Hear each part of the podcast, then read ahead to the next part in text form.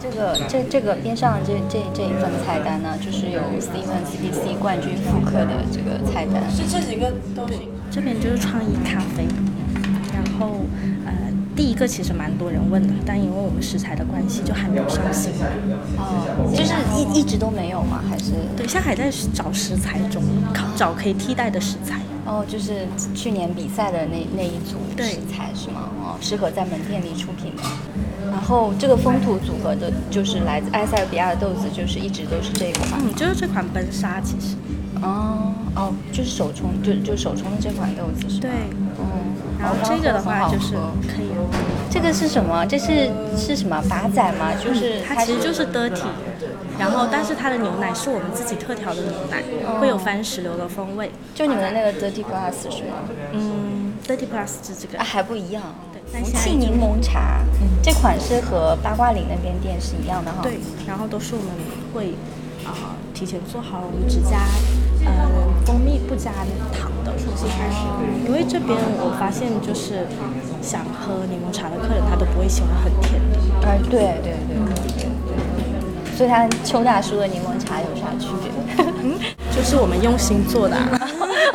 这个解释好赞。嗯，好的。然后我们今天在吉福的算是新店吧，是南头古城这家店里，是不是？嗯然后现在坐在我对面的是吉福的两位主理人，，Hello Hello Hello，又见面了。又见面了。对对，我们现在是跨越播客见面。然后，嗯，Steven 要不要打个招呼？好的，先让兔兔来介绍吧。嗯，Hello，大家好，我是兔兔，然后我是吉福，就是 Stephen 的太太，然后也是吉福咖啡的主理人之一。Hello Hello，我是 Stephen，我是吉福咖啡兼 Coffee Table 的主理人，然后很高兴可以再一次跟瑜伽做这一场分享，嗯，我也挺开心的，因为 因为我觉得这种真的线下录制，不太一样。对，很不一样，就非常开心。能跟我们先说一下，现在因为是吉福有两家店嘛，嗯然后那个 Coffee Table 有一家店，都在深圳这边，具体的位置可以稍微介绍一下。呃，新店的话，我们在南头古城，嗯然后在南山，其实我们一直非常想在南山开店，因为我们之前都在老城区，在福田。那福田呢，算是深圳比较就市中心的一个地方吧。然后南山的话，就算是后期越来越好的一个，就是 office 比较多。那南头古城算是不算是办公区域的地方，它算是一个景区。对我们选择这个地方也是纠结了蛮久的。然后新店的话，我们是在南头古城，在南山的一个边上。你知道吗？我最开始被推荐来南头古城这家店的时候，我是拒绝的。我就在想啊，在南头古城啊，就是我会觉得说这边会不会是那种很商业化的古城？但是因为我有一个来咖啡馆的执着，就不管它在天涯海角，我一定要去的。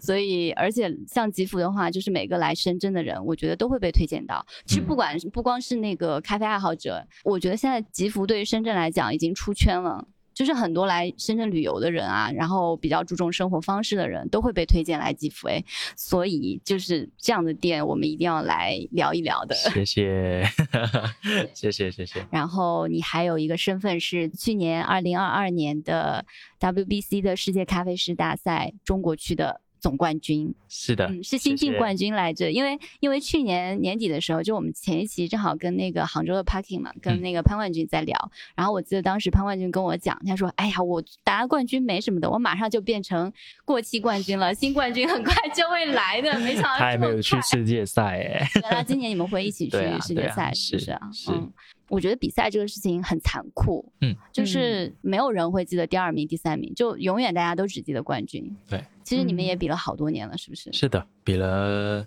我一五年开始比赛的。啊，兔兔一直陪着你。对啊，对啊，他嗯真正开始陪我是从一八年开店之后，鼓励我去比赛。嗯因为比赛，我觉得他要他有一个挣扎的点，就是你想要在放弃跟坚持去做一个平衡。那我觉得坚持也不能用力过猛，因为会蛮累的。对，然后他会鼓励我，嗯，虽然他有时候不太会表达，但是他可能会告诉我一些，就是怎么去轻重缓急。先做什么，再做什么。我在一七年的时候，那时候就是呃还没有跟他在一起，那我有跟他分享比赛的一些想法，对，没有别的意思啊，就是分享一下他当时跟我讲过的一句话，就是先去成就小的成就，才会有成就大的成就的想法。就我觉得，不就是我们生活中先要去做一些小的事情，然后你才有能力去做更大的事情。我觉得很多时候我们会把事情想得太大，然后你会觉得哇好远哦，我嗯，追不到。那可是那个时候小的成就是什么？呃，日常的一些坚持吧，包括练习，包括嗯自己的一些比赛的想法。对，因为以前的比赛都是呃一些同行的朋友来帮忙啊，熬夜帮忙，那测斗就是蛮辛苦的。就现在回想起来，就是如果没有这群人陪我，我可能放弃了。那最辛苦的是不是应该是兔兔？打了这么多年，那最辛苦当然是他。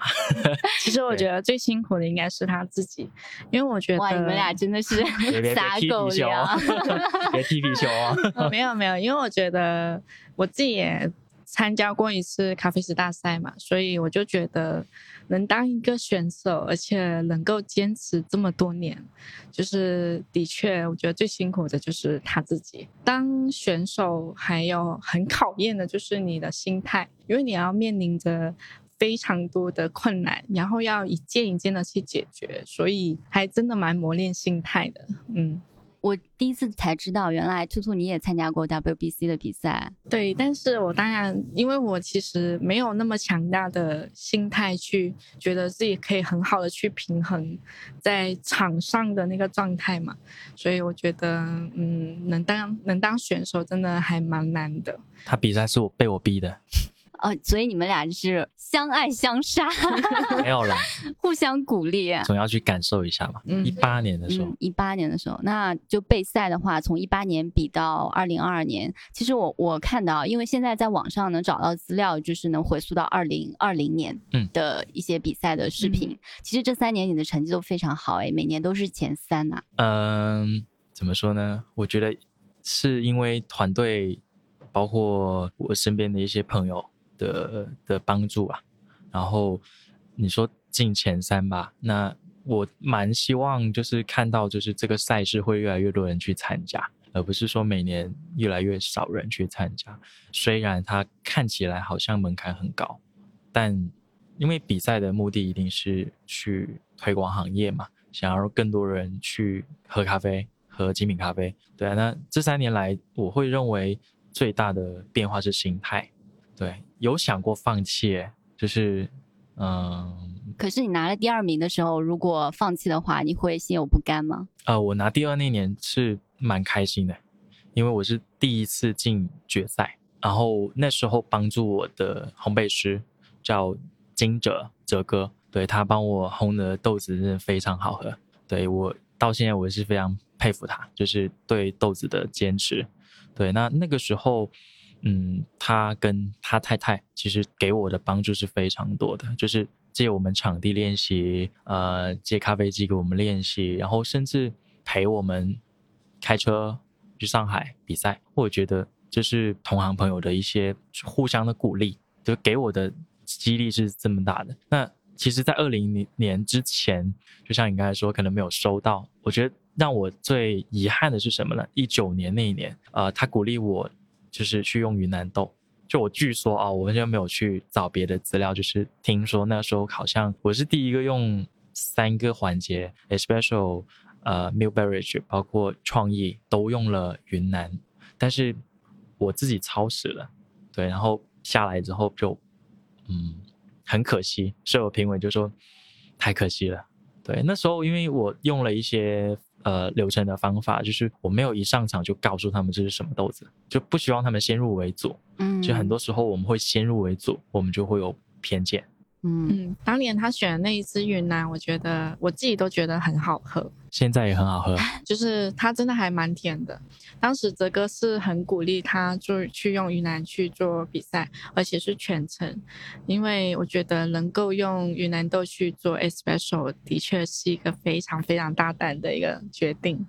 哇，嗯好棒啊！你知道吗？就是给大家补充一下，呃，云南豆的话，其实二零二一年潘冠军夺冠的时候用的那款云南豆就被大家奉为一段行业传奇了。我觉得嗯它算是一个里程碑吧。应该云南豆虽然这两年很火，但是它当年的比赛也是把它推动到就是风口浪尖。嗯，因为当年它的奶咖也是用云南豆，他们用的也是同一个庄园。哦，嗯，我二一年比赛，呃，就是潘帅拿冠军那一年，我跟他用的是同一个庄园，嗯呃，但是庄园组呢，就是校长，他保密工作做得很好，他嗯没有告诉潘帅我用了云南，然后就是我这边他也不知道我也用了云南，到真正比完赛之后，大家才知道，哎，你用了同一个庄园，只是不同的批次，对。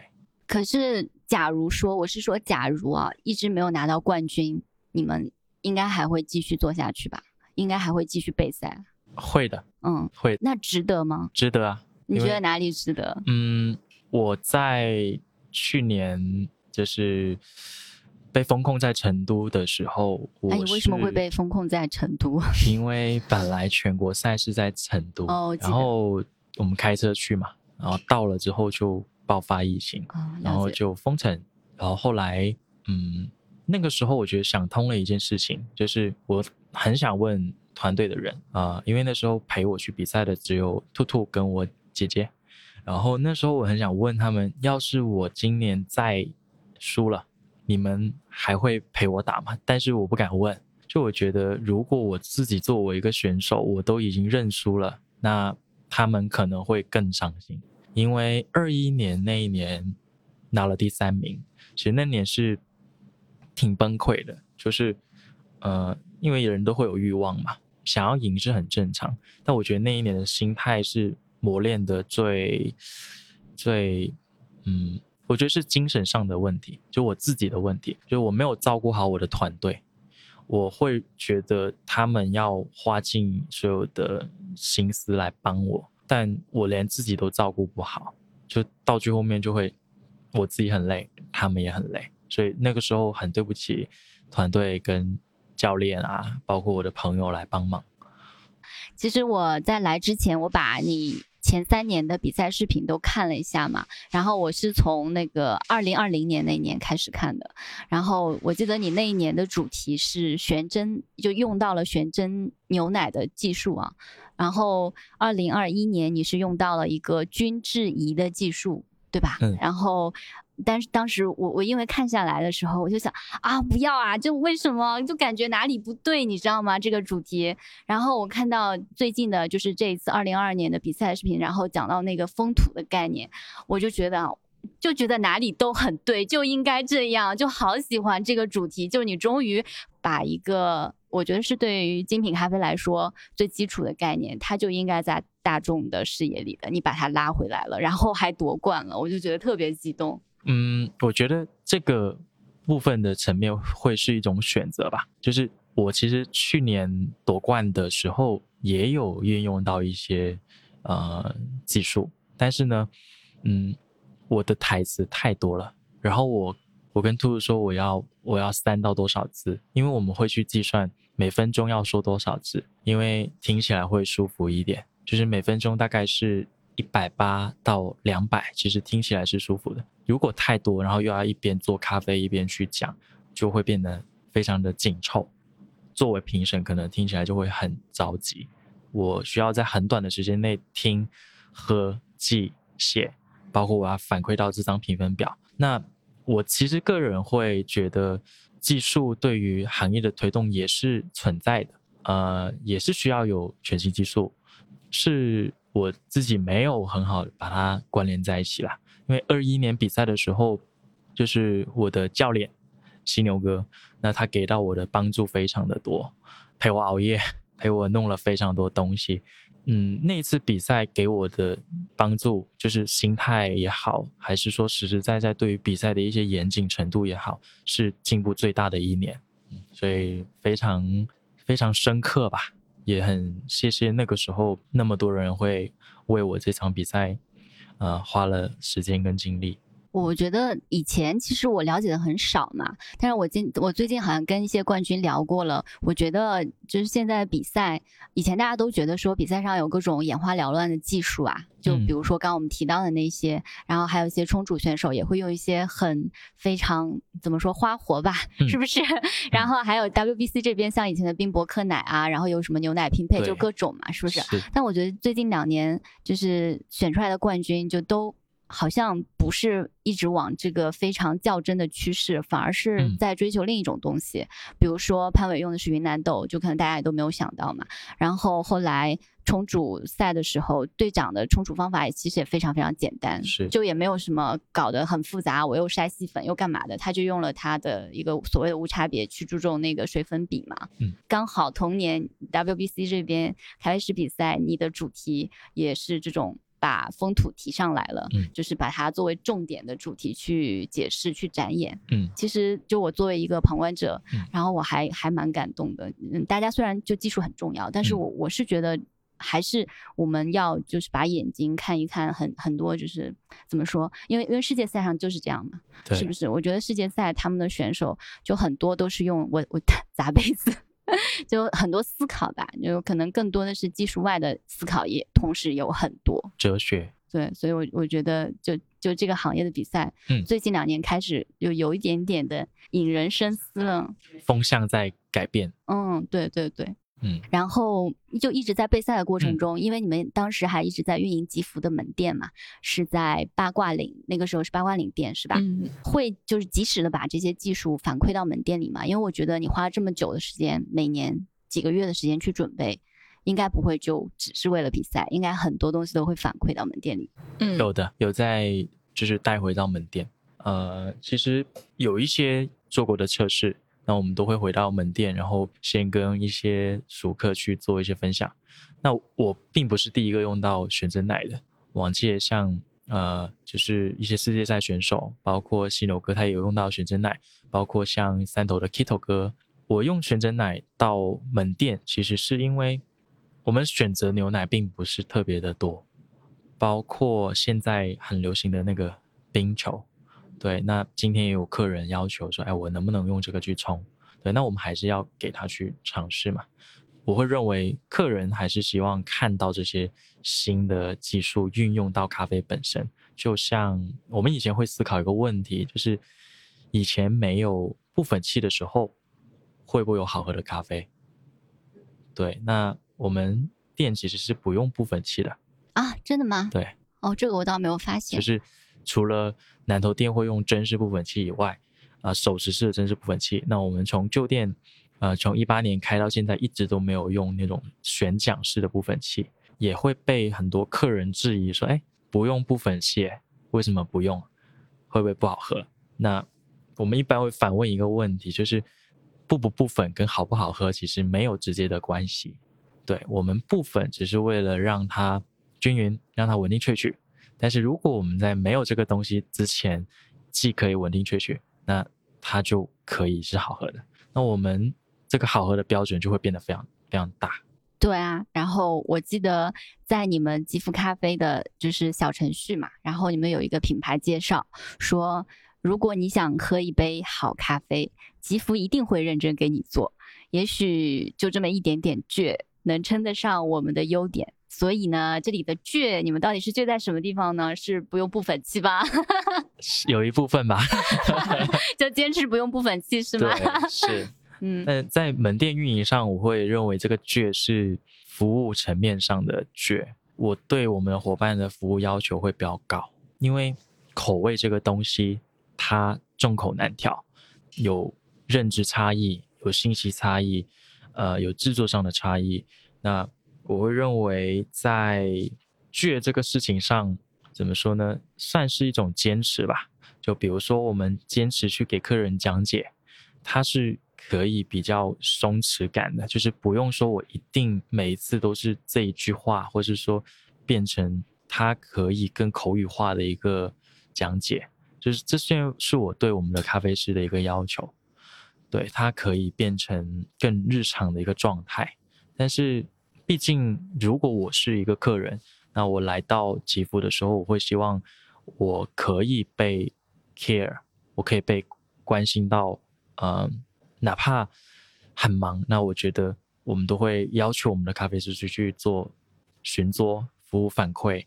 我觉得这个还蛮重要的，因为毕竟我们没有办法确保，就像制作的过程中，可能连仓压，可能连水温连续制作的情况下，它会逐渐升高，那可能会有一两杯出问题的咖啡。磨豆机的仓压，咖啡磨豆机的仓压，然后咖啡机的机器这种东西，它总会有一点点的所谓的不稳定嘛，它不像全自动，我一按它就可以出来了。毕竟精品咖啡嘛，那它的好跟它的不好，其实像一把双刃剑，它可能会同时出现，或者是说我们要做的事情应该是介在，嗯，怎么样运用我们的认知也好，或是说认知在我们的不同的客人，就像我们以前会被问一个问题，但每天都去跟客人讲解，你们会不会很烦？那我会觉得是这样子想的，很多客人可能是第一次听呢，对啊，那我会觉得还是要讲一讲的。嗯，这里我觉得要非常说一句，就是非常去谢谢我们的伙伴，为我们这件事情做了很多坚持，嗯，也有很认真的在做这件事情。伙伴是最倔的。其实我之前最近啊，呃，听到了一些评价。那这个评价从不管是圈内的老师也有，就是熟悉你、认识你的，然后也有一些呢，就是只是我们这种咖啡爱好者，然后比较了解的，然后他们会悄悄过来，大家私下里讨论的时候，也可能是因为你是新晋冠军，所以热度比较高来着。然后大家都会觉得你是一个很会做咖啡的人。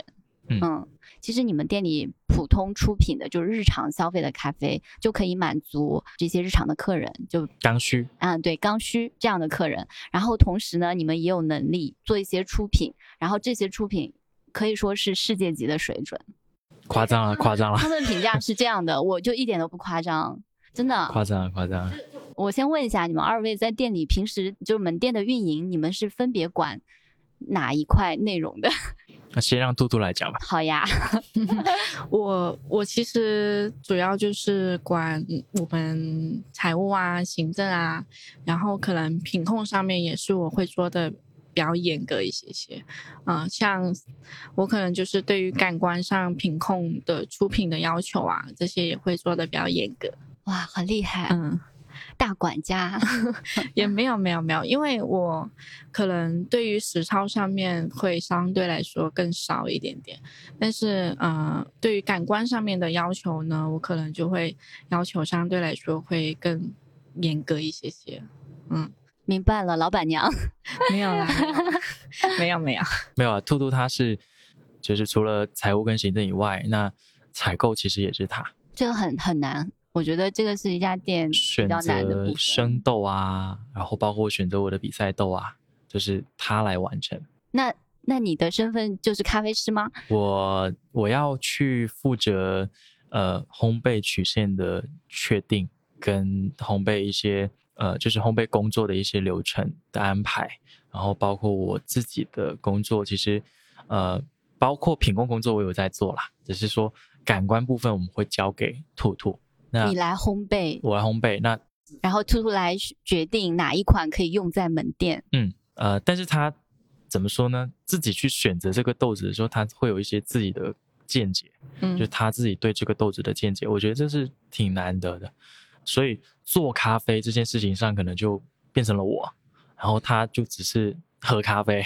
嗯对啊，因为每次来南头店，最近两次都感觉大家拍的照片打卡也是啊，就你一直在吧台上忙啊忙啊忙啊忙啊，不停不下来，对啊，对对 对不停的，然后不光要做咖啡，还要帮小伙伴洗碗。是是是是是，那你们就是现在所有豆子都是自己在烘焙的是吗？嗯，所以要提到你们最近新的那个品牌 Coffee Table 了是吧？对，Coffee Table 它呃，我们是二一年把这个场地签下来，然后那个时候我们签完之后，装修完，其实一直都是对内使用。然后我们的伙伴的比赛，包括我自己的比赛，我们都会在这个课室去走流程去练习。嗯然后我们真真正正开业，其实是在二零二二年的六月份，就是在我全国赛之前开的。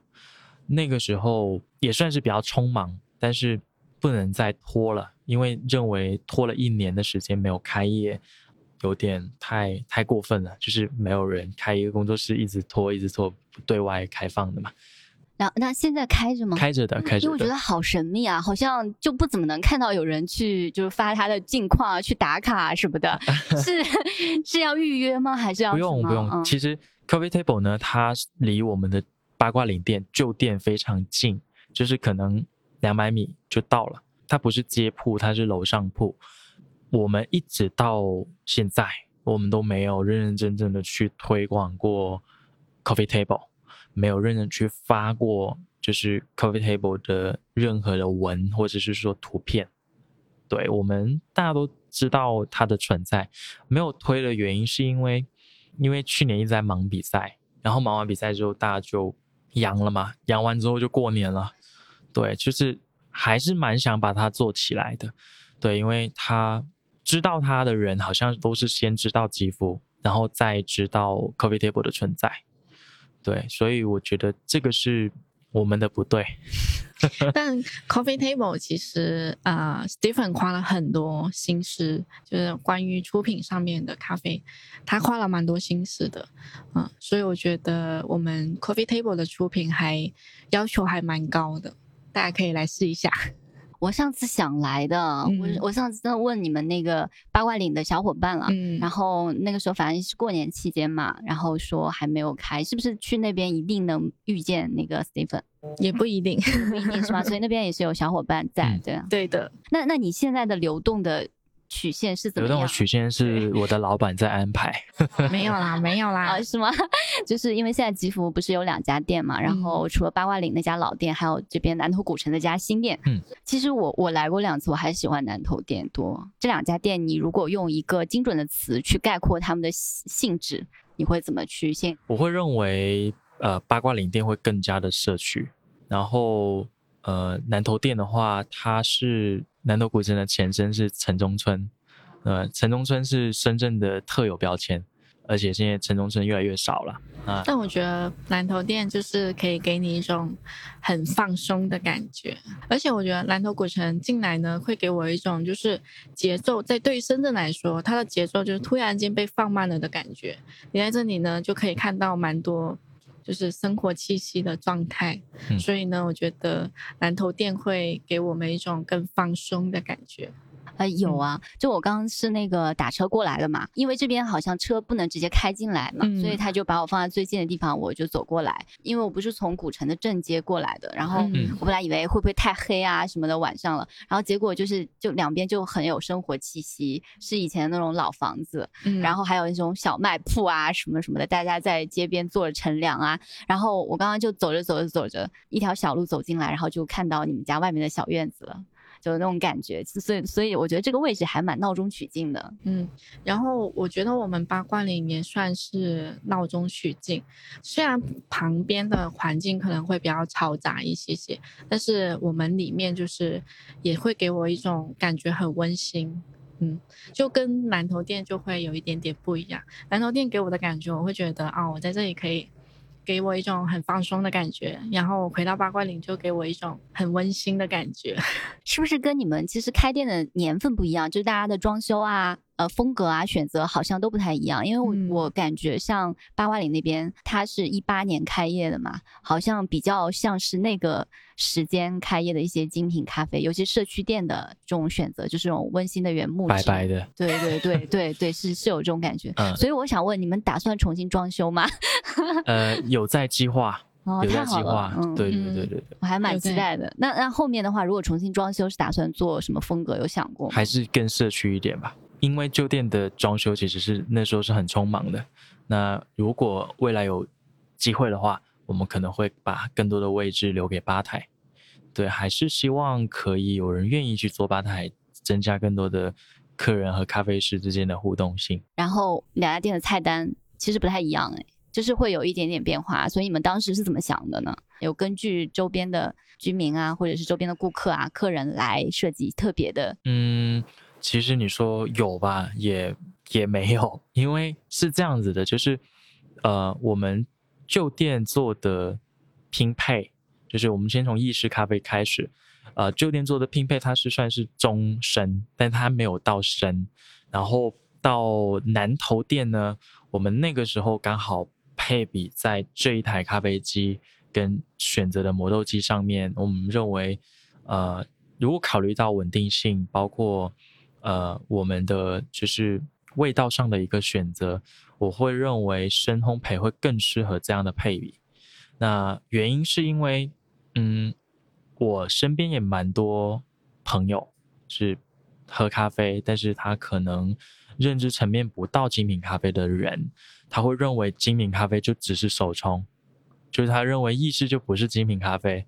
那我作为一个咖啡师比赛的选手，我很伤心，就我说深烘焙也可以是精品咖啡，对，所以我们希望是去做一个在新店哦，做一个。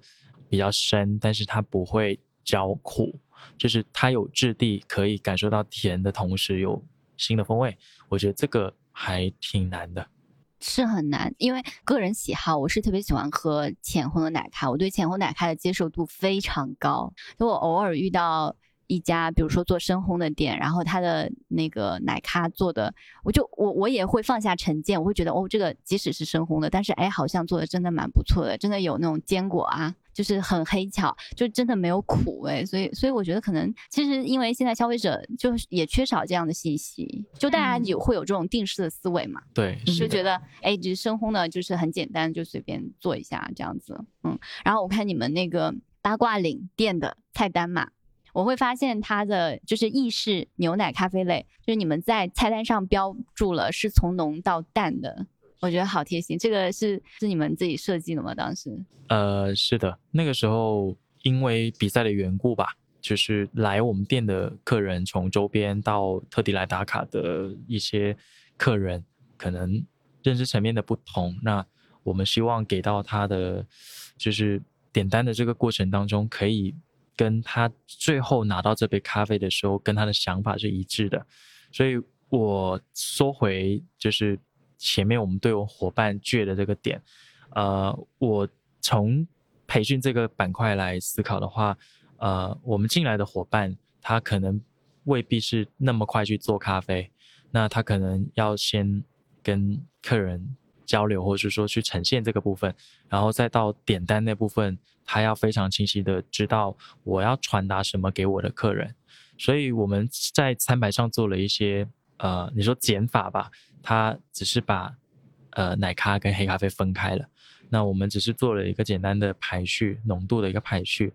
因为举一个例子吧，就像我们最近经常呃有伙伴来问我呃的一个问题，他说在店里遇到有些客人，他说那个客人说这个咖啡喝起来有点淡，呃，我怎么样跟我们的伙伴去说这件事情呢？因为客人认为的淡，其实未必是我们认知当中从咖啡本身的浓跟淡。客人认知的浓跟淡，可能是咖啡的苦与不苦，咖啡味。对，所谓的咖啡味。所以我觉得这个就是认知差异嘛。那我们就要想办法告诉我的客人，浓不一定苦，嗯，就是苦不一定代表浓。那你怎么想办法呢？证明给他看吗？呃。这个时候我会去做对比，嗯，我宁可去牺牲一杯咖啡，然后给到他去喝。早期在跟兔兔战吧的时候，一九年我们有个兼职，我们叫健哥，那个时候他还是学生，他其实也会做咖啡，我就让他自己动手去做。当时是做了一杯 flat white，然后他奶泡打的超厚，嗯，他拉完花之后，他就看着我愣住了，他说怎么办？我说出。然后他以为我会让他倒掉，他去出那杯咖啡的时候，他就说完了，客人在拍照了，因为那个是玻璃杯，他可以看到很厚的奶泡。然后我说别怕，我重新做一杯。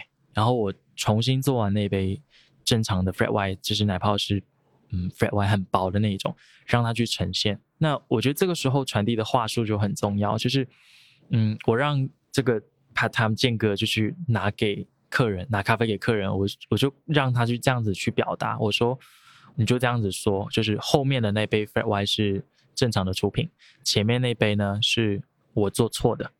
那我觉得这个时候客人会怎么样认为你是一个怎样的咖啡师。我觉得大胆去承认错误，其实这没什么，总比我这杯咖啡倒掉更好吧。就是我觉得这个环节，就像嗯，我们很多时候去分享的时候，未必是分享好的咖啡。就像我们冲坏了，就是大胆的承认就完事了。其实客人会更希望见到一个诚恳的咖啡师，多过一个怎么说呢？你讲了一大堆风味，我没有 get 到。而且你不觉得，就这个过程中，那个客人就是他可能以前不知道这两个咖啡有什么差别，他其实学到了新东西，是的他应该很开心，有获得感。对因为我觉得，其实这个我之前也一直在想嘛。有时候，因为我身边有很多不喝咖啡的人，那他们的认知里可能还是停留在星巴克啊什么的。就有时候问说：“哎，这个嗯，天天在去的这些店和那些有什么区别？我怎么喝不出来？”有时候不知道怎么去解释。但是我觉得，真的要是去尝一下，比如说，我很想做这样的事情。下次有人再问我的时候，就很想给他叫一杯星巴克的外卖，我就让他在店里喝。你自己讲什么有什么不一样？我觉得虽然说就是喝咖啡嘛，那不是都说大家有感官门槛嘛？其实像我我自己作为一个纯纯的爱好者，也是喝了很久才能喝出来有一些不一样的风味啊什么的。但是我我觉得只要是好喝的咖啡，它应当是大多数人就是喝起来都觉得好喝。嗯，是的，然后就回到这个餐牌上，我先说，我们先说意式牛奶咖啡好不好？然后最浓的你们是小卡布，小卡布是什么？小卡布其实就是我们做 Piccolo 的杯子，然后我们去做了一个 single shot 单份浓缩的呃牛奶咖啡，我们会把奶泡打得特别厚，特别厚吗？嗯，然后呃特别绵密，对，因为还是有人喜欢那种非常的重的咖啡味的奶咖，这个时候就非常好满足一部分他既想喝牛奶咖啡，但是他又不想要那么大杯，杯，嗯然后他又不会奶味很重，他多大？一百五十毫升，没有到一百五吧？百一百四十五左右。哎，我之前在国外，他们点那个卡布，有些那种年纪上了年纪的外国人啊，就是可能他们比较早喝咖啡那个习惯，嗯然后他们会要求把奶泡打厚一点，然后他们会喜欢用那个勺去去去舀舀上面的那个奶奶泡，嗯对，就很多那种白人，嗯、有点年纪的会习惯这样的喝法，嗯，然后我觉得你们那个 single shot 的做法就也挺澳洲的，因为因为澳洲那边就基本的标准杯都是 single shot 的，他只有在做大杯的时候才会做那个两个 shot。你哎不对，你这个 single shot 是那个一个饼吗出来的，还是两边分流的？呃，两边分流，我们取一边。啊，对的，就是这样。是的，好好前卫的做法没呀！有没有没有没有，还是还是有去做了一些功课。那你这边的那个小白就是 fly white 是怎么做的？就是 Flat White 的话，我们是用呃在正常出呃美式的 shot 的那个粉量，我们会去增加一克的粉，然后我们在萃取的时候，我们只萃 ristretto，就是只要前面的约二十克左右的量。对，那它整体的流速其实会变慢，那变慢的同时，它浓度就会变高。同样在店里出品一嗯时增加一克的粉嘛？都要小伙伴要称过这么精确吗？是我们嗯每一个粉饼都要称的。哇，我觉得这就是冠军店的水准了吧？就是有大家很多背后看不到的东西。嗯他他们会很很执着啊，他很要，他要求很严格的，就是大的粉量你只能在按照比赛要求正负零点三克。哇，呃，对，所以就是比赛后遗症。嗯，挺好的。我觉得那就是把比赛反哺回门店了啊，嗯就还挺值得。那呃，小卡布下面是 dirty，dirty 的话是怎么样的储备？嗯，dirty 的话，我们需要用冻过的玻璃杯去用鲜奶，就是先把牛奶先倒好，然后我们在接这个 dirty 的时候，我们要尽可能把分流嘴靠近我们的牛奶的液面，那这样子它就会浮在表面，这样子喝起来就是可以喝到冷热交替的口感，那它就会。它其实我会认为啊、就是我自己的个人的看法，我会认为它有点像冰的 flat white，因为它一样可以喝到很丝滑的感受，因为上面有 cream 啊。我我因为之前有听过，好像那个 dirty 的话，如果用深烘一点、稍微深一点的豆子做会比较好喝。对，因为气体的原因，因为深烘焙的油脂它会更丰富，那浅烘焙它的油脂撑不了太多，然后这个时候如果在牛奶的液面，它就会沉下去。哦，我觉得你这简直是叫开店出品教学。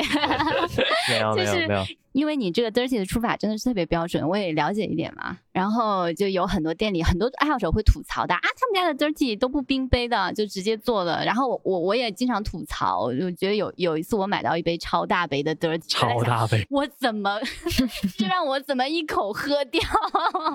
可以，然后我记得就是之前嘛，就很很早的，呃，很多人喜欢咖啡，然后都记得有一张图嘛，就是那个星巴克啊什么的，讲我们家的什么什么咖啡是什么，一份浓缩加奶泡加什么，那个那份示意图，我相信每个人都看过，，对，记是吧？记得但是其实我想说的是，真的不要相信，因为现在真的每家店出品都都不一样做法真的都不一样。但是那个 Stephen 这边今天说的，就感觉非常的标准，很值得借鉴。嗯，但记得要控制好比例。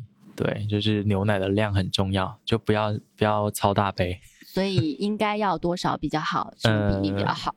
我会认为，如要看回你的豆子的烘焙程度。对，如果是很深烘焙的，那我们尽可能控制在呃一百八到两百。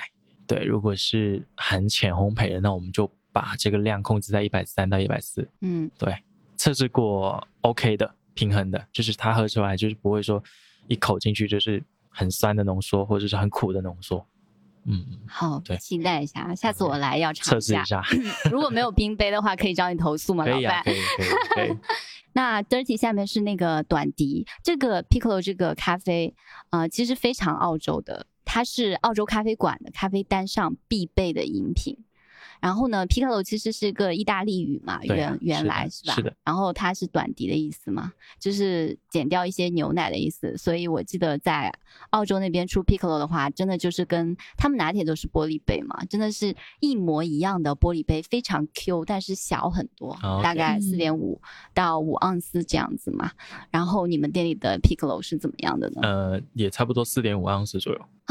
真的吗？你们也做小 Single Piccolo 吗？Single shot。对，嗯新歌上你们之前是有研究过澳洲的菜单吗？真的没有。对，我觉得是因为早期香港地区对深圳的影响。啊，我以前工作的地方其实就已经有 Piccolo 了啊，啊，那时候会做一个叫做 Espresso Set 的东西，就是 Single Shop 的 Espresso，然后加一个 Piccolo。嗯，我们一八年刚开的时候，其实我们店最受欢迎的奶咖是 Piccolo。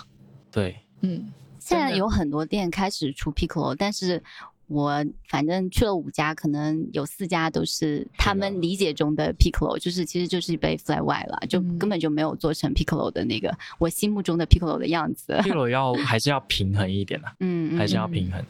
但我们最近，我最近简单也遇到蛮多，就是问 PICO 是什么。这这个很正常，我跟你讲，因为除了在澳洲，大家都知道，之前我在加拿大嘛，也大家也都不知道，因为我们那个老板是澳洲回来的，所以他店里面他也卖 PICO，然后来的客人都会点。那你知道他们解释的时候就特别搞笑，北美的客人他们其实菜单上也有这种很小杯的，就是大概。四点五盎司是多少啊？一百五十毫升，这么小杯的奶咖，然后他们叫那个 cortado，它是西班牙语，然后呢，它跟 Piccolo 的意思差不多，都是 cut 的意思，就是减掉一点牛奶的意思。然后那个杯子也是专用的一个杯子，然后那个杯子是那个最早是蓝瓶咖咖啡他们开始做这个咖啡，底部很厚的那个，对，就是那那个很像威士忌酒杯的那款杯子，那那款杯杯子叫直布罗陀。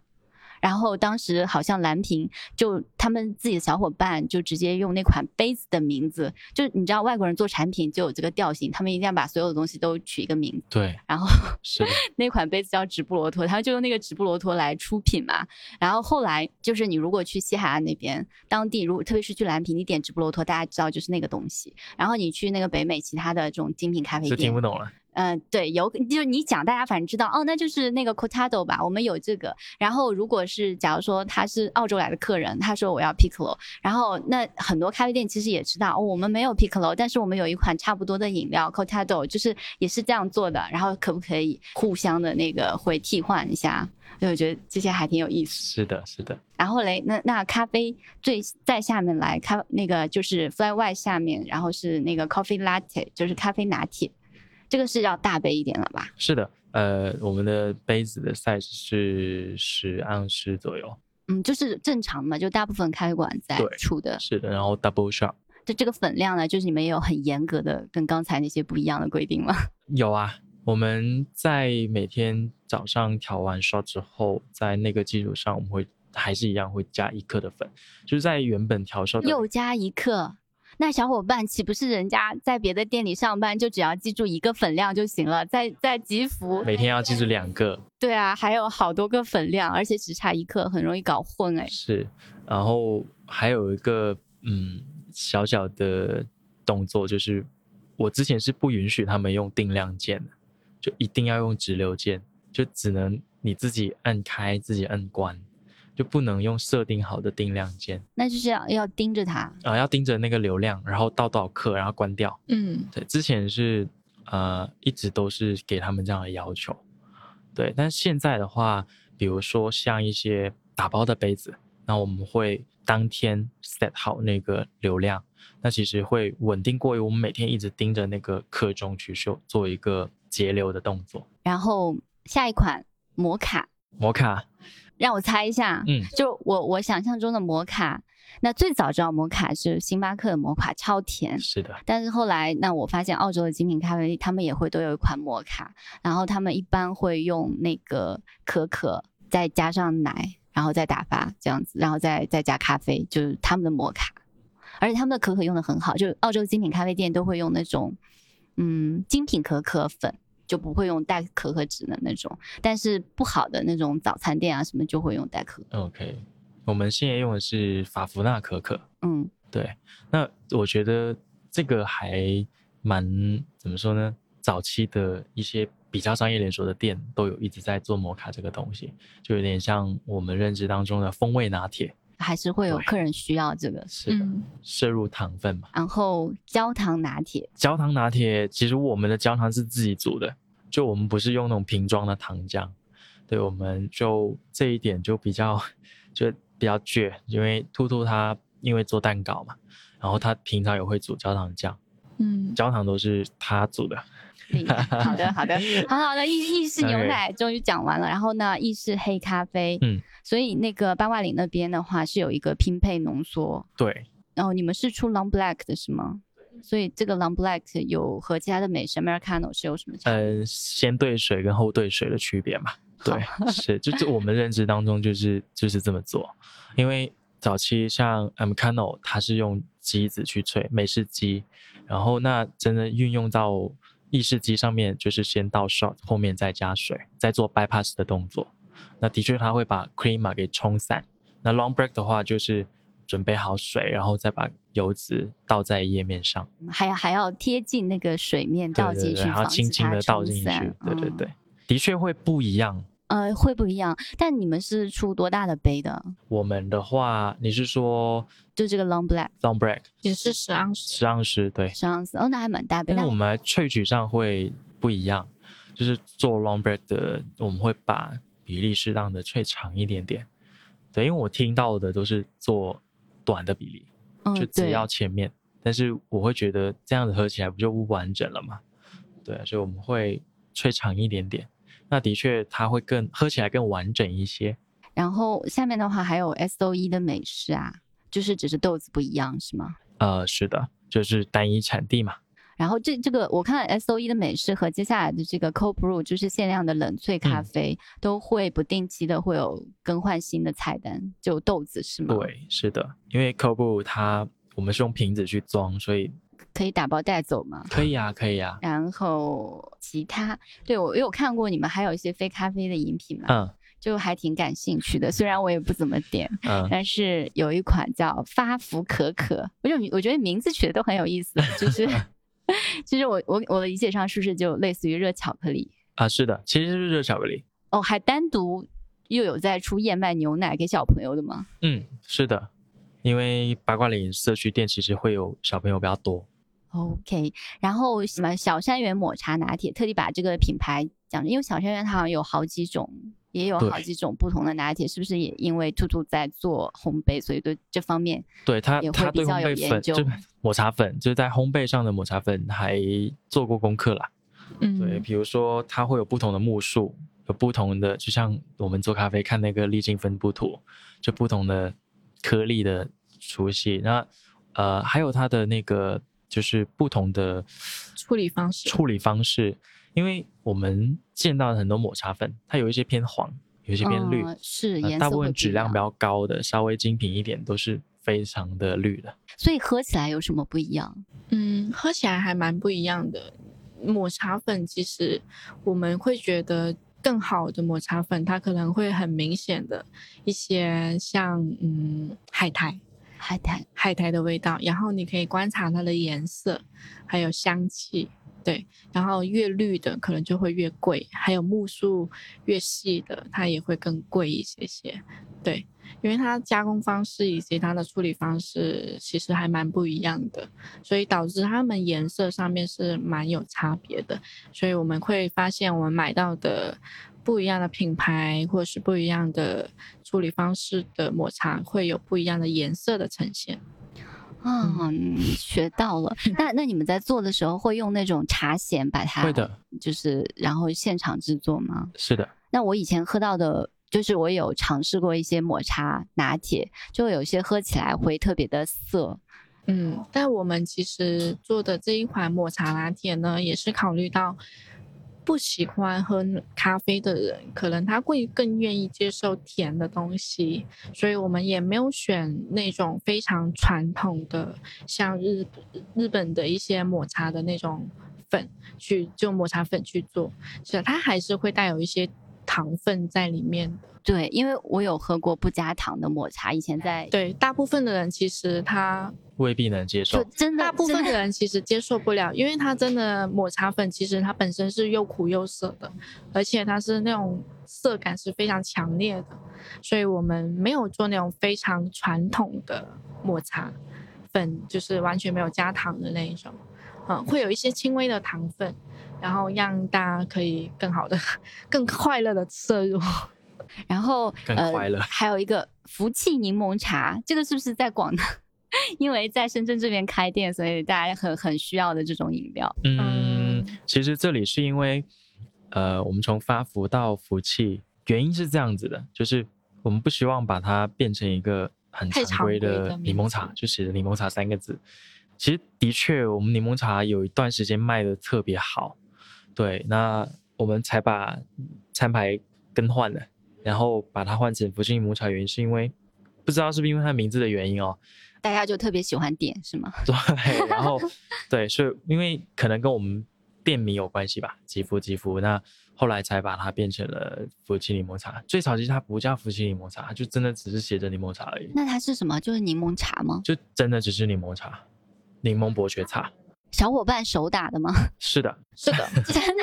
就是我们柠檬茶是现做的每一杯，但我们用的茶呢，就茶包也很传统，我们用的是川宁的茶包，然后我们用的是一个伯爵茶，一个英式红茶去做的一个混拼配合，嗯哇塞！然后所以所以就喝起来呢会更清爽，然后用的也是蜂蜜，所以就不会像大人喝到的那么重的香气感，就比较传统一点点。嗯，但喝起来就会更舒服一些些。了解。然后我我发现刚刚还漏掉了一款，你们店里大家特别喜欢点 Dirty Plus，对吧？嗯好像嗯现在是招牌，所以为什么这么受欢迎？不是招牌啦，不是招牌吗只是恰好刚好大家都比较喜欢，大家都会比较好接受，嗯，对，所以就所以它 Plus 在哪里？它 Plus 在于牛奶本身，就是我们发现，呃，提纯过后的牛奶它的质地会更厚，因为密度变大了。那其实，在这种情况下，我们去接热的 espresso 的时候，它会更好的浮在表现表面。那 Plus 在于我们用提纯过后的牛奶去做，其实它也会更好的撑起整杯咖啡的平衡感，而且它冷热交替之后，更快感受到甜。所以所以玄玄真奶能不能补充一下？因为我好像我们好像提到两次了，但是具体是什么都没有讲过。其实就是旋蒸机，然后我们在真空状态下，它会把沸点降低。那沸点，呃，就像我们去一些海拔高的地方，水是没有办法烧开的。呃，主要影响是因为气压。旋蒸机呢，我们会把就是牛奶倒到倒到旋蒸机里面去，通过抽真空去降沸点。那我们通过加热的方式，它的沸点会降到大概三十到四十度就开始沸腾，对，然后它会把多余的水分蒸发掉，然后这个时候我们就可以得到浓度更高的牛奶。哦，那那它尝起来和冰博客有什么直观的差别吗？冰博客的话，其实它会呃使用的方式是以冷冻。冷冻的方式，那冷冻的方式其实我们之前也有尝试过用冰博克自己去冻牛奶。那天气热的时候是没有办法很好的控制的，就是有时候天气热化的快一点，因为我们冰箱没有太多的位置，然后我们会常温室温去滴，这样子长期下去在呃食品卫生上是不太好控制，所以我们呃没有长期去使用冰博克。那它喝起来，冰博克浓度会更咸口、更厚重一点点。嗯，冰博克会有一点咸咸的感觉，对吧？嗯，所以玄真奶不会吗？玄真奶也会咸。那我们主要看回浓度的比较轻微，比较轻微，就是它不像，就是可能是因为它加热过吧。其实这个我们还要认真去探究一下玄真奶跟呃冰博克它之间的一个本质上的区别。好的。没关系，我们现在只要知道它喝起来更好喝就行。OK，行。然后那现在那个就是八卦岭店，呃原来是会有一张呃 special menu 的，就是它上面会有一些特调啊，现在没有了是吗？有啊，有啊，还还在还在出，所以那边也是有在出创意咖啡的。有，只是创意更新的比较慢。哦，也会更新哦，那就是也要做研发。哇，你们好累哦。好。就是对啊，感觉就真的做了好多出品啊。嗯，但我们一直没有很着重的去做创意。嗯嗯，为什么呢？嗯，为什么呢？因为我们我们觉得，呃，这里提一嘴，就是我比赛的创意其实都是都是兔兔做的啊，就是嗯食材的选择啊，包括包括怎么样让食材与食材之间达到一个和谐的状态。然后达到食材跟 espresso 之间和谐的状态，那其实这个还挺难的，就有点像做饭。然后为什么我们在门店没有主攻去做特调？因为我们好像花了好多时间在传统的意式上面。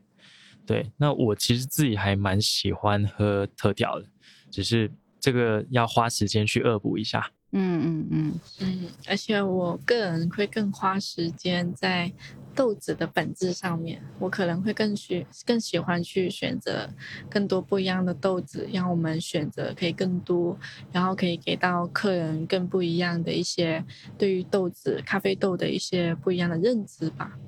嗯，说到底就是他懒嘛。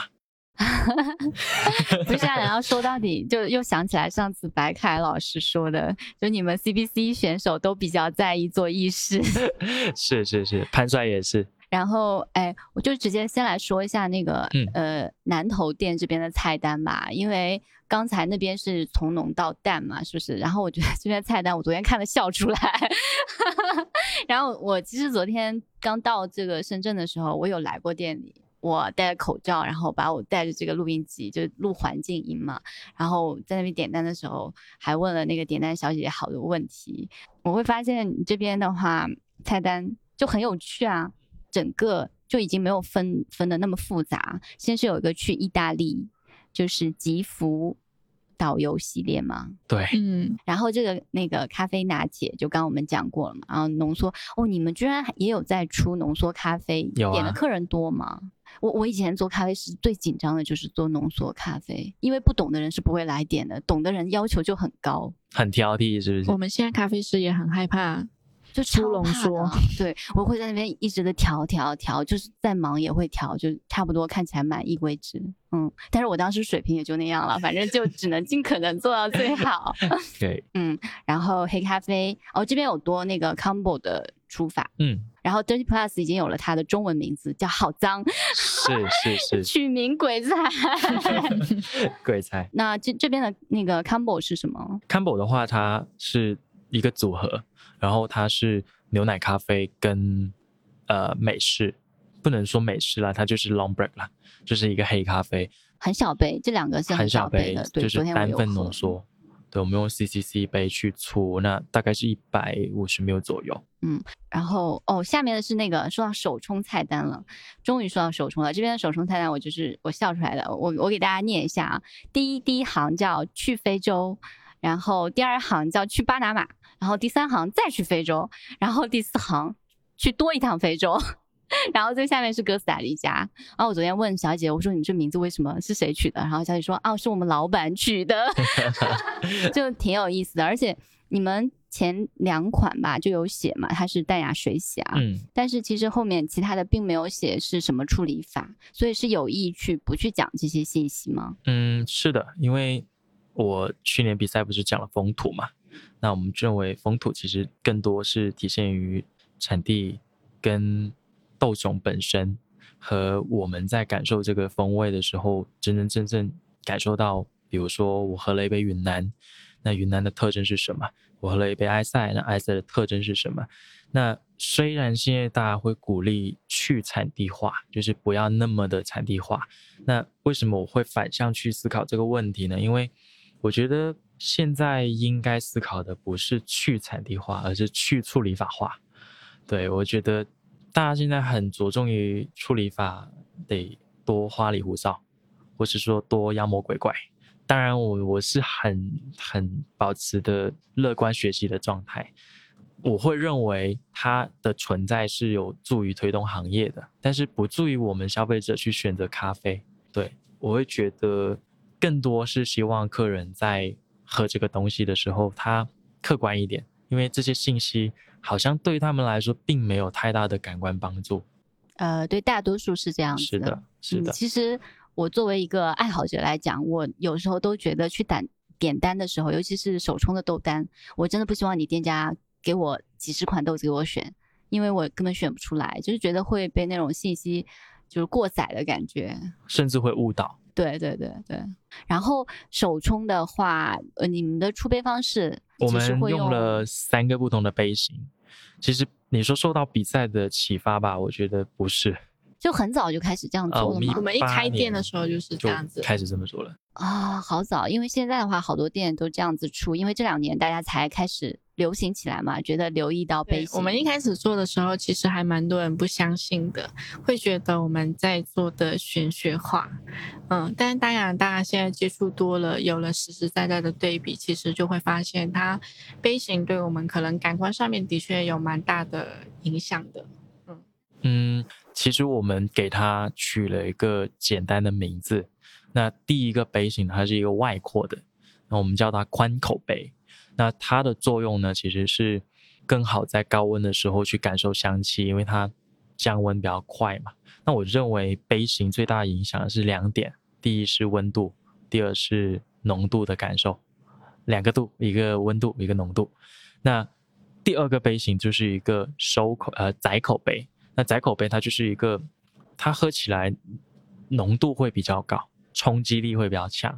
那第三个杯，我们呃有些客人会喊他胖子杯，那他其实的确看起来胖胖的，那我们叫它收口杯。那收口杯其实它喝起来会更好的感受咖啡甜，因为收口的杯子嘛，那它的液体其实是怎么说呢？我们在喝就是喝的时候，其实我们的下颚会往上抬，会往上抬。不像我们喝宽口杯的时候，其实我们会错吸，就我们会推我们的杯子。那嗯，我觉得杯型很好玩的点的原因是，它除了形状以外，我觉得材质包括它的容量，我倒多少，其实都会有影响。早期的确有客人认为它是玄学，那嗯，我只是认为它是一个呈现方法吧，就是希望这样的形式可以去服务。咖啡这个本身的这个内容，嗯，可是你刚刚讲说，就以前你们也不是因为比赛啊，才就不是因为比赛才注意到这个的。那你们最早就是一八年，是因为什么原因那么早就想说用这个做出品？嗯而且你们的杯子是哪里是定制的吗？嗯是你们自己定制的？嗯，好厉害！你们其实早就可以做杯子品牌了，是吗？嗯，是的，其实我们一开始的时候有定制，找央谷有定制回我们专门 logo 的杯子的，包括我们的 Piccolo 杯也是找他定制的。以前，嗯，就是因为你们在出杯的时候有三个杯子加上一个分享壶，那就需要用一个托盘，木质的托盘，对吧？那现在我看好多深圳的店里都会有这种出品方式，算是你们当时做比较早的吗？还是就大家不约而同这样做起来？嗯，我们在分享杯的这个数量上，就是增加到三个杯，也算是比较早的一批了。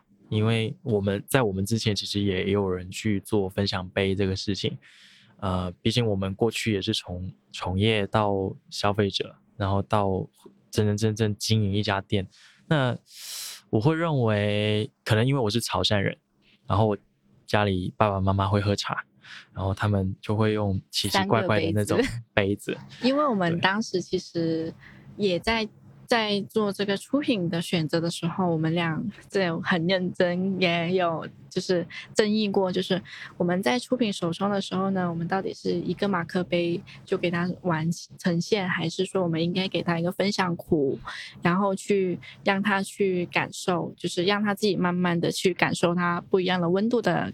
表现，然后当时我们都一致认为，我们会觉得应该用分享杯、分享壶去给他出，这样子他可以更好的、更细致的感受到，呃，手冲里面它不一样的层次的感觉。然后我们在测试很多很多不一样的杯子的时候，然后就发现哦，原来杯型给我们带来很不一样的口感，嗯，然后我们就做了很大胆的决定。然后就去做了三个不一样的杯型，嗯，然后我们当时也有去认真的想过啊，那我们做了这一个，我们自己有感受了，但我们要怎么去传达出去？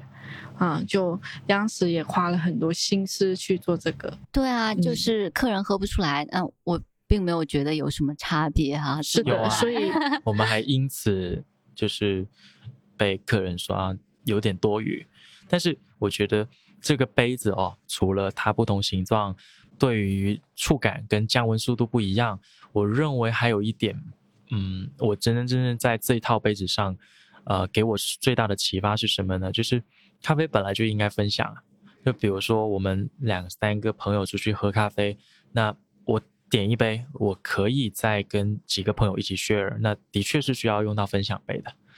对，是的，然后我发现，就是南头店这边还有一张老店没有的，第一项是 Stephen 的 CBC 冠军创意复刻，嗯，但这个现在没有没有在其实一直没有上的原因是因为里面用到一个花，一直没有找到，就是因为季节的原因，然后一直都没有去做。所以这个复刻就是复刻你去年的比赛吗？啊、是的，是的，但是这一个复刻其实，呃，还有一点就是我们想要让它的呈现方式可以更就是不一样细一，更细致一点点，所以我们还在筹备中。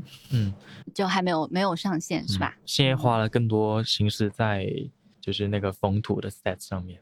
对，我就是还蛮好奇的。我记得看你去年那个展演，你会讲说这个有有什么？这个花是云南的花，那个花那个什么，还有银耳还是什么？各个国家的不同的材质。你们当时在准备的时候，就是全世界在搜集这些食材鲜花。嗯，因为比赛的缘故，那其实必须要去讲产地，它必须要去讲产地，因为它毕竟精品咖啡它的有一个比较强调的一个点是可追溯性嘛，所以我们必须要去强调产地。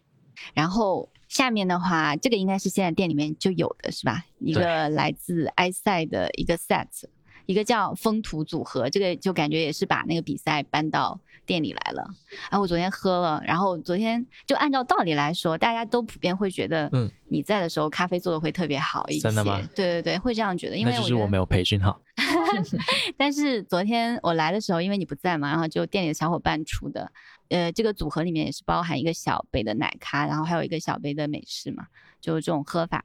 然后那个奶咖真好喝，真的吗？对，但是会不会很淡？不完全不淡，因为我我们其实现在出的时候最担心的是什么呢？就是很多客人说喝起来也太淡了吧。嗯，就是所谓的没有那么浓的咖啡对对味嘛。但是因为我我是有这方面的偏好嘛，然后就是小伙伴说它会有红豆沙、柑橘，就是超平衡的。我我我喝起来真的有那种红豆沙，还有奶茶，对，嗯，我喝一口，哇，好好喝啊！就是我觉得每天都能喝到这种咖啡，感觉好满足啊！就是我很开心会听到有人真的很喜欢这个牛奶咖啡的，因为我我们目前就是反馈回来，就是有蛮多客人都会觉得啊，你用水洗，然后就会有偏见，会认为我们做的这个奶咖很淡，然后他也并没有让我，就是并没有给到一些很。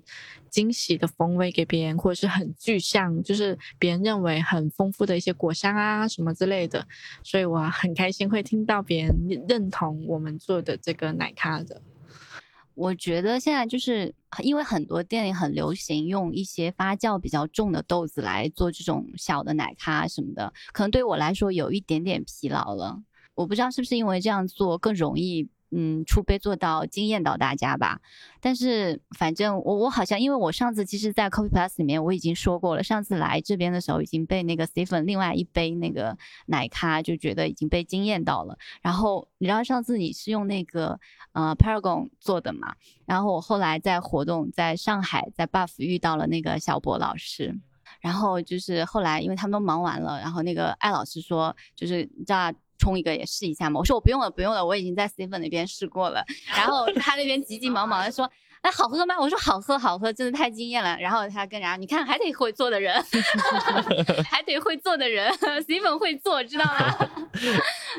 然后这个下面还有一个，你们这边菜单有一个，我我真的是一头雾水，叫这个怎么读？呃，我们叫把仔，其实是因为嗯，它是潮汕话，潮汕话，潮汕话。那潮汕话发音怎么？呃，巴嘎。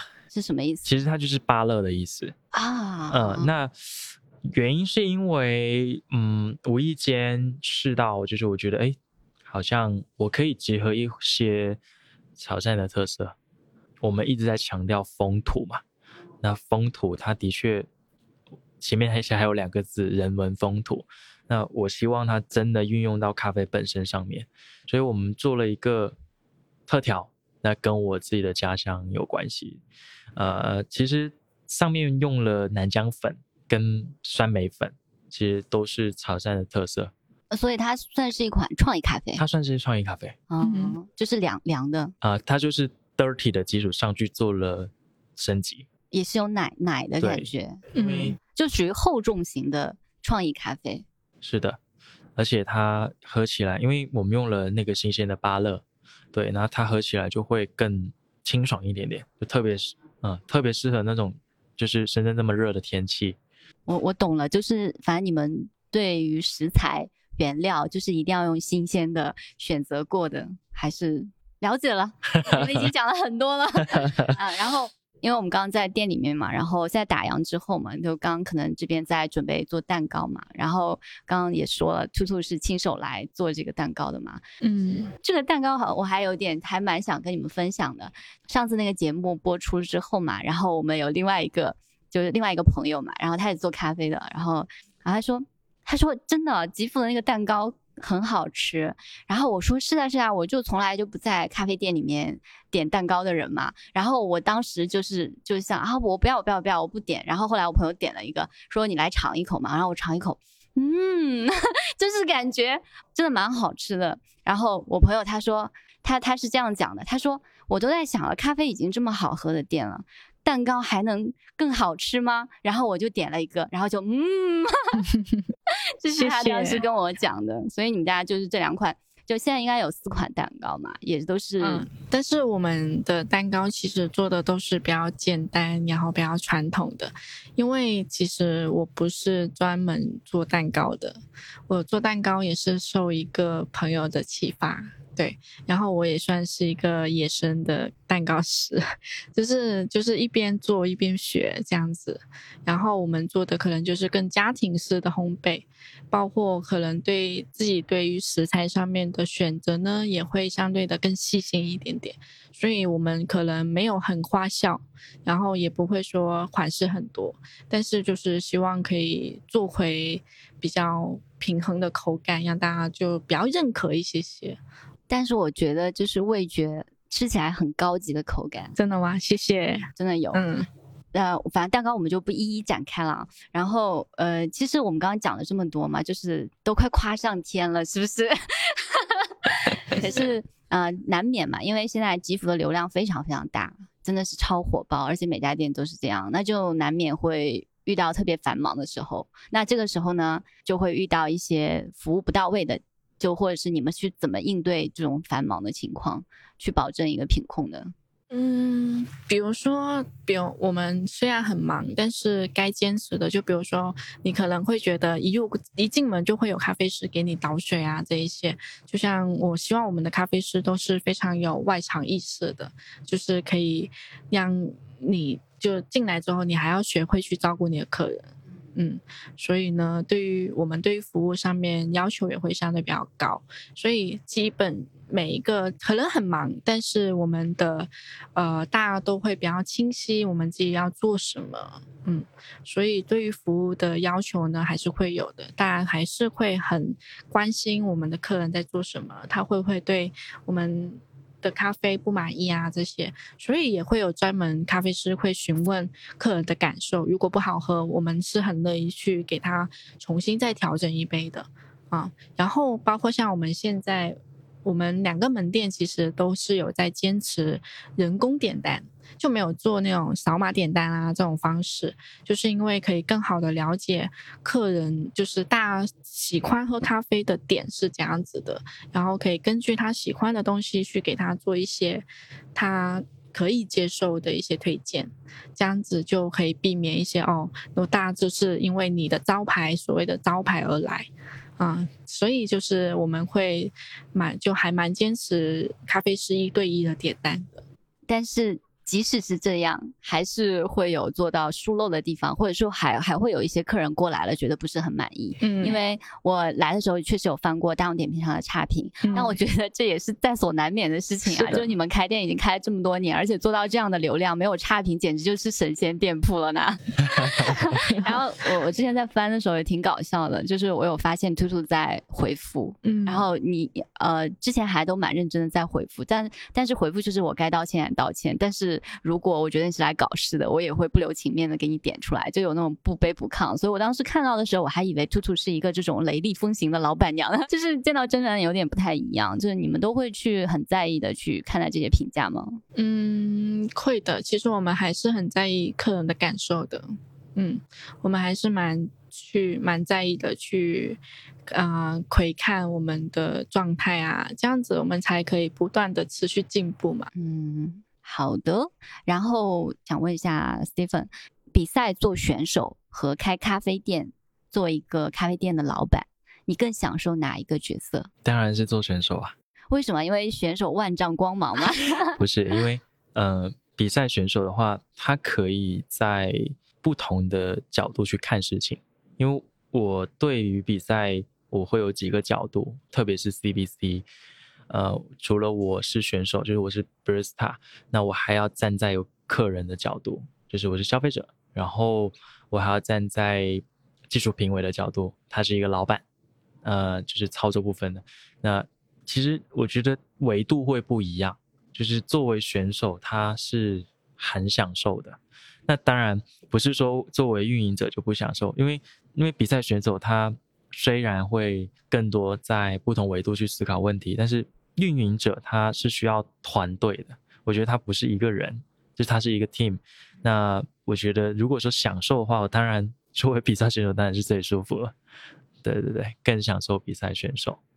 就打算，因为吉福运营了四年来了嘛，然后接下来你们想象中的吉福是一个怎么样的？有什么样的规划吗？或者是还就是想让他这样子按照目前的这样的轨迹运行下去，有什么期待吗？嗯。目前来说，其实我们就是因为我跟兔兔的性格会把当下的，就真的是活在当下。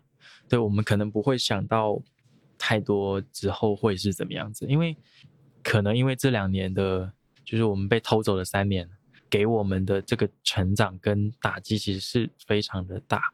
那我会认为，的确是需要时间去沉淀。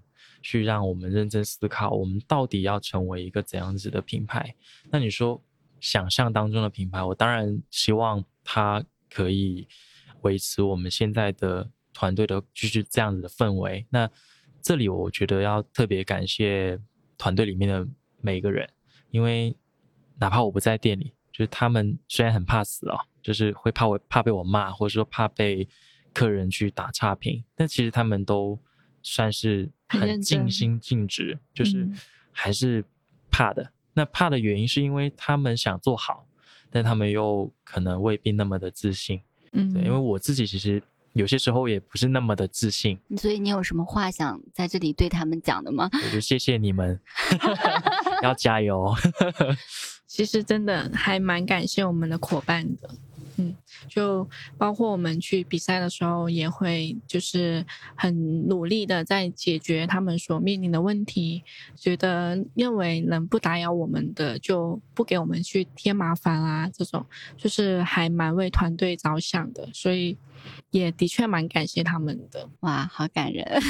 然后你你是打算今年，呃，不是要去比赛吗？今年应该是先去做助手，哦，就是延我是明年，嗯，对，嗯，今年应该会先去看看世界世界赛，应该是给犀牛哥做助手，对，加油。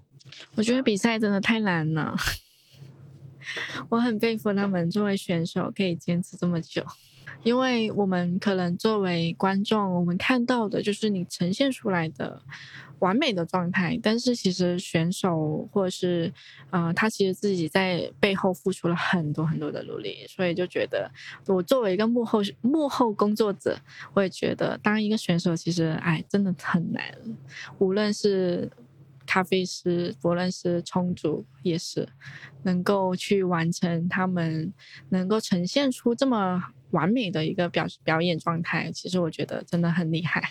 真的，我听说当时你走了两百多个流程，对比赛的时候两百多遍是什么概念？两百多遍，就是走到你听到自己的声音都很烦，就是每一天，每一天，你基本上你每一天都要坚持在十遍、八遍到十遍左右，而且每一天都要非常的自律，一天八遍、十遍，一次要十五分钟，哎，嗯，三三十十分分钟，钟，准备时间加正式时间，还有摆台时间。还有摆台时间，对，还要卫生清洁。就比如说，我们可能要准备两套器具，就是这一套走完，然后小伙伴去洗，洗完之后摆回去，然后我还要把它放回在推车上，然后准备时间开始之后，还要再放回在比赛台上又。枯燥又繁琐，就是很很枯燥，很枯燥。我以前其实不大关注比赛，然后也，然后我就最近嘛，因为总是要去找冠军，然后我就得去看一看大家比赛都干什么。然后就我就这次我突然觉得，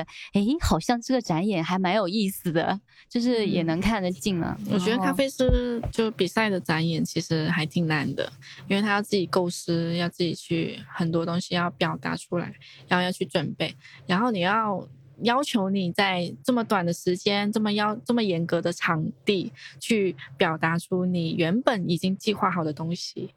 啊、本来咖啡素是很不稳定的东西，但是对对对你还要确保它在台上可以很稳定的表达出来。对，我想问 Stephen 一件事情。我记得你二零二一年就是在上海那次比赛的时候，就是用那个红色的咖啡机，是不是现场翻车了？对呀、呃，我自己在，我觉得跟咖啡机没有关系，而不是因为得得罪赞助商，而是真的跟咖啡机没有关系。因为我自己其实那时候我没有睡好，啊、所以我觉得比赛一定要睡好。那个时候我翻车的原因是有一把 especial 流速太慢了，啊，就是明显能看到。我就在等啊，然后你你知道他们那个录像摄像师特别坏，还给他特写镜头。嗯就你现在翻开你那个比赛视频，我谢谢他。就能尴尬的在那边，因为是四杯两两两个冲煮头一起萃取嘛，然后就看着那个冲右右边已经在流了，然后那个还没再滴出来，然后感觉你的脸一下子就绿了。对我我那时候 很慌，那一年是挑战最大的一年，就是做了很多不太敢做的事情，比如说现场调研磨，就是现场把豆仓的豆子，就是倒牛奶咖啡的豆子进去，然后立刻马上现场调研磨。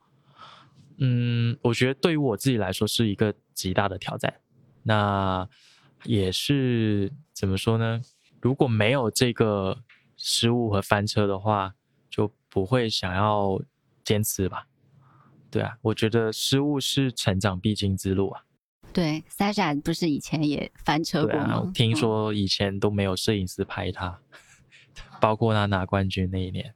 对，他拿冠军那天那年有还有人专门给他拍纪录片啊。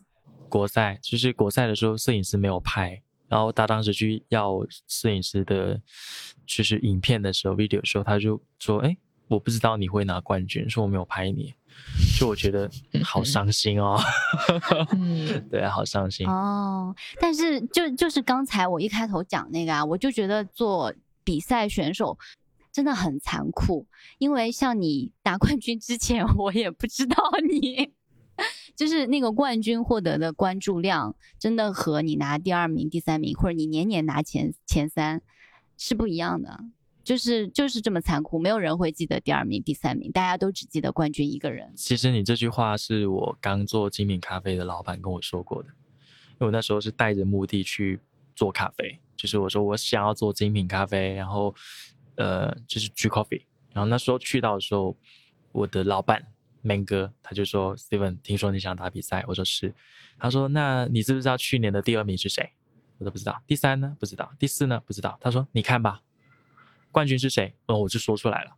然后他说：“你要坚持哦，就是如果第二、第三名是不会有人记住你的。”对。然后后来真的要去比赛，然后他就说：“你现在是什么心态？”然后我说：“我是想要去学习。”然后他说：“没有一个比赛选手是不想拿冠军的，你就骄傲的说出来吧。”然后我当时就嗯，他这句话其实蛮蛮就是。戳穿我，就是啊，你就是想要去拿冠军，但是你嘴巴上又想要说学习，那的确，我觉得大部分的现状是那样子。对，我觉得真的就是决定了，那就去做，那就去把它做到。对我很喜欢的一句话，包括就是我姐姐跟我讲的，就是嗯，给别人看结果，不要告诉别人你在计划什么。我觉得这句话是我这几年一直在比赛的路上让我一直坚持的点吧。也是怎么说呢？有想过放弃，但是不是说为了争取那个冠军那个结果，而是呃，我要去验证这个过程当中，其实它就像拿一个成绩单那样子。就比如说去年传达了比赛的自己的一些想法，那它只是一个结果而已，对啊，它不代表着什么。那如果去年我输了，那我还是会继续打的。但是现在机会就更大了，嗯，世界赛上祝你好成绩。谢谢谢谢谢谢雨佳，谢谢你们，谢谢辛苦了辛苦了。冰雨拿你追我，谢谢哦，拜拜拜拜，拜拜拜拜，拜拜。呃，您稍等。